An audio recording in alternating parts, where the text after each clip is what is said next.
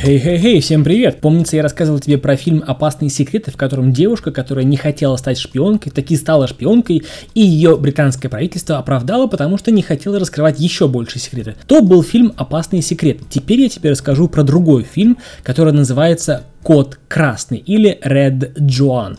Фильм 2018 года в Великобритании. К сожалению, в России фильм не собрал. Всего лишь собрал 132 тысячи долларов, а посмотрел его 24 тысячи человек. Надеюсь, при помощи этого выпуска еще пару тысяч посмотрят. Итак, фильм Красная Джоан или Кот Красный рассказывает о истории русской шпионки, хотя она не является шпионкой, которая предотвратила Третью мировую. О чем же на самом деле фильм? Я тебе расскажу историческую справочку, но фильм ты уже посмотри и не забудь подписаться и поставить лайк к этому выпуску, если он понравился. Но подписаться обязательно не забудь, чтобы посмотреть мои другие выпуски. Ее звали Мелита Норвуд. Звали, потому что в 2005 году она умерла в возрасте 93 лет. Где она родилась? Родилась, кто были ее родители, не столь важно, это в фильме можно посмотреть, а лучше почитать в источнике про нее. Но хочется сказать, что не забывайте, что фильм «Код Краст» — это фильм, который содержит художественный вымысел. Все не то, чем кажется, потому что а, Мелита Норвуд на самом деле, она не была русской шпионкой, но она очень сильно любила русских. Она старательно это скрывала все свои 93 года. Вы только представьте это. В возрасте 24 лет она вступила в коммунистическую партию Великобритании.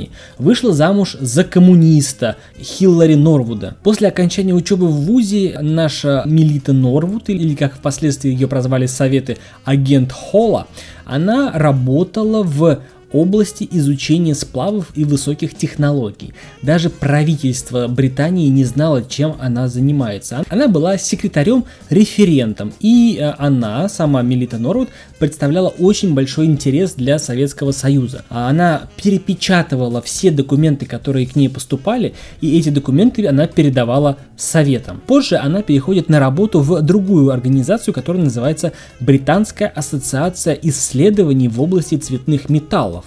И эта э, организация стала одной из ведущих структур в проекте «Туннельные сплавы», которая является одной из ведущих организаций, которые создавали британскую атомную бомбу. В это время Мелита Норвуд видела, как союзники, так называемые, обращаются с теми научными достижениями, которые она думала, что будут служить людям, то есть обеспечат человечество бесконечной, бесплатной или дешевой энергией. Они могли понимать, что при расщеплении атома образуется требуется невероятное количество энергии, и мы запитаем все города, но после того, как она увидела, что США сбросили бомбы ядерные на Хиросиму и Нагасаки, она поняла, для чего бывшим союзникам США и Британии нужна ядерная бомба, чтобы сдержать, как они называют, Советов, а проще говоря, напасть на Советский Союз, потому что в июне 1945 года США и Британия планировали напасть на укрепившуюся армию Советского Союза, потому что они считали, что нельзя допустить, чтобы армия Советского Союза и Советский Союз простирался на всю территорию Европы. А, тем самым Мелита Норвуд а, приняла свое решение, став тем самым героем. Она решила, что раз а, Советы были союзниками и Англия, и Соединенные Штаты Америки называли такие Советский Союз союзником во время борьбы с фашизмом, то они должны, если уж не сама Британия, то хотя бы отдельный ее гражданин, должны сдержать союзнические обещания. И Мелита Норвуд, не желая становиться шпионкой, она просто уравнивала шансы, чтобы оружие, свидетелем разработки которого она явилась, было не только у Британии и США, но и у Советского Союза, тем самым создав паритет, тем самым не допустив Третьей мировой войны.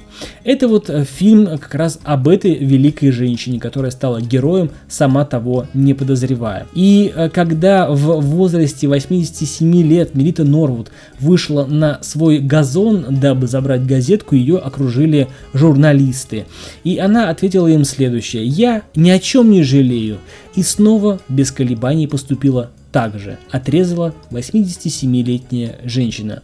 У репортеров вытянулись лица, а Мелита Норвуд спокойно удалилась в свой дом, захлопнув за собой дверь. Как сказано в «Матрице», правильность сделанного выбора подтверждается возможностью сделать этот выбор еще раз. Это был подкаст о кино, мнение о фильме «Кот красный». С вами, как обычно, был Сан Саныч. Побольше вам фильмов интересных всяких разных. А до скорых встреч, друзья. Пока.